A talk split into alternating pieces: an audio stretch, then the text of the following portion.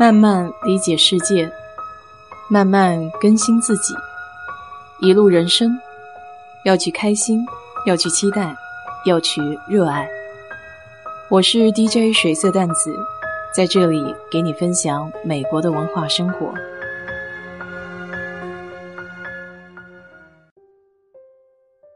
前两天整理房屋，准备出租。想着以前有客人说家里打扫的不干净，所以就想这次要不要用一些专业的团队来做清洁的服务。还是老规矩，从谷歌上面搜一搜，看看有没有排名比较好的公司。找了一家评分比较高的，叫 Make to Hire。打电话过去，客服问了一下具体的情况。房子的大小有几个房间？给我介绍了一下他们几项不同的服务，有深度清洁，有普通的维护，还有按小时算的指哪儿扫哪儿的服务。最符合我要求的，其实在全屋清洁的基础上，需要加上一些特定地方深度的清洁，比如像冰箱啊，还有洗手间、卫生间。他们一小时的收费是八十五美金。如果是普通的全屋清洁，在两百块钱。后来我想，这两个小时可以让他指哪扫哪，也挺好的，最起码可以提出一些要求。所以最后我就定了两个小时的服务。账单出来以后，除了这每个小时的服务费加上税，还有一个十块钱的路费，算是汽油费加上一些收费公路的费用。所以七七八八弄下来也差不多两百块，主要也是没有用过真正专业的清洁公司，所以也想看看专业的人打扫屋子是不是要比自己扫的更加干净。这结果呢，其实是让我有一些小小失望的，可能是抱的期望也过大了。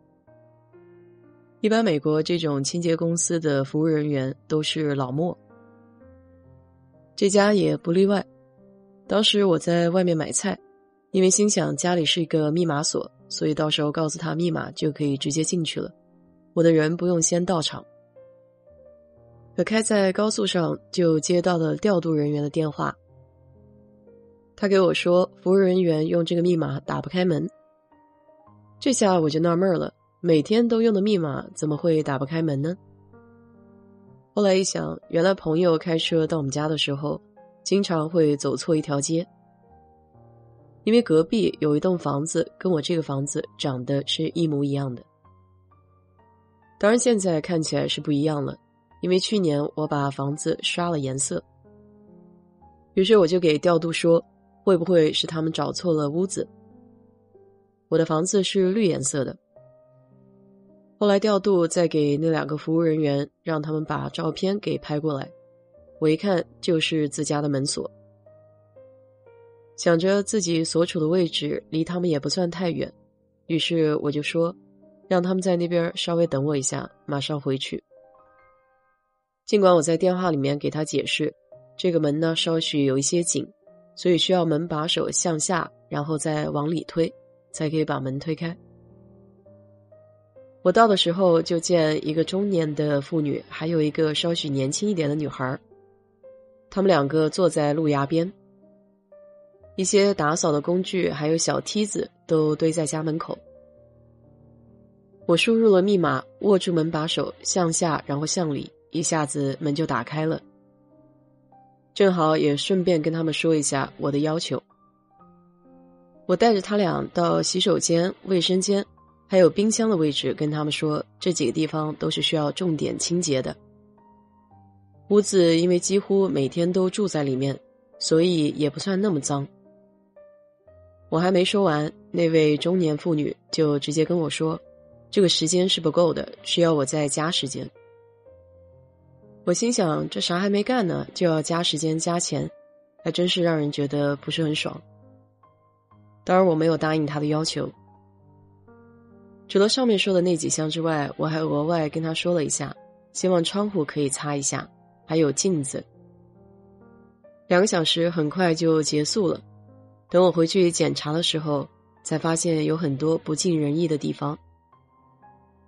不过上面说的那几项，他倒是做的比较不错。但是洗衣房、一些衣柜间还有床底下，完全没有清扫。甚至厨房经常用的储藏柜，打开来还能看到洋葱皮在地下。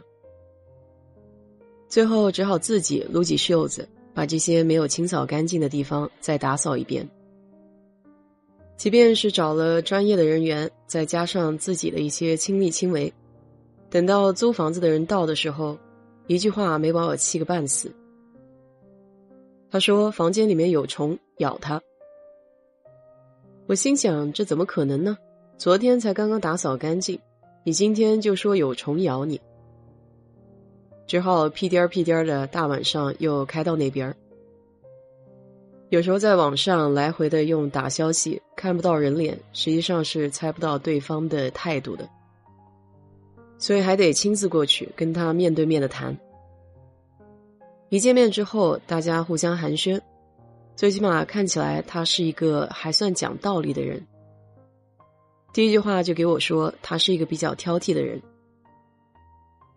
我给他表达的意思是自己在里面住了那么长时间都没有虫咬过。他也很会说话，立马就把话锋一转，说这个虫可能针对不同的血型有不同的行为。当他开始给我科普螨虫有不同类别的时候，我的下巴都惊掉了。看来是遇上一个有洁癖的人了。就在和他交流的时候，他女儿正把买的东西放到冰箱里，忽然听他喊了一声，我俩就急匆匆的跑到冰箱边。看看到底是发生什么事儿了。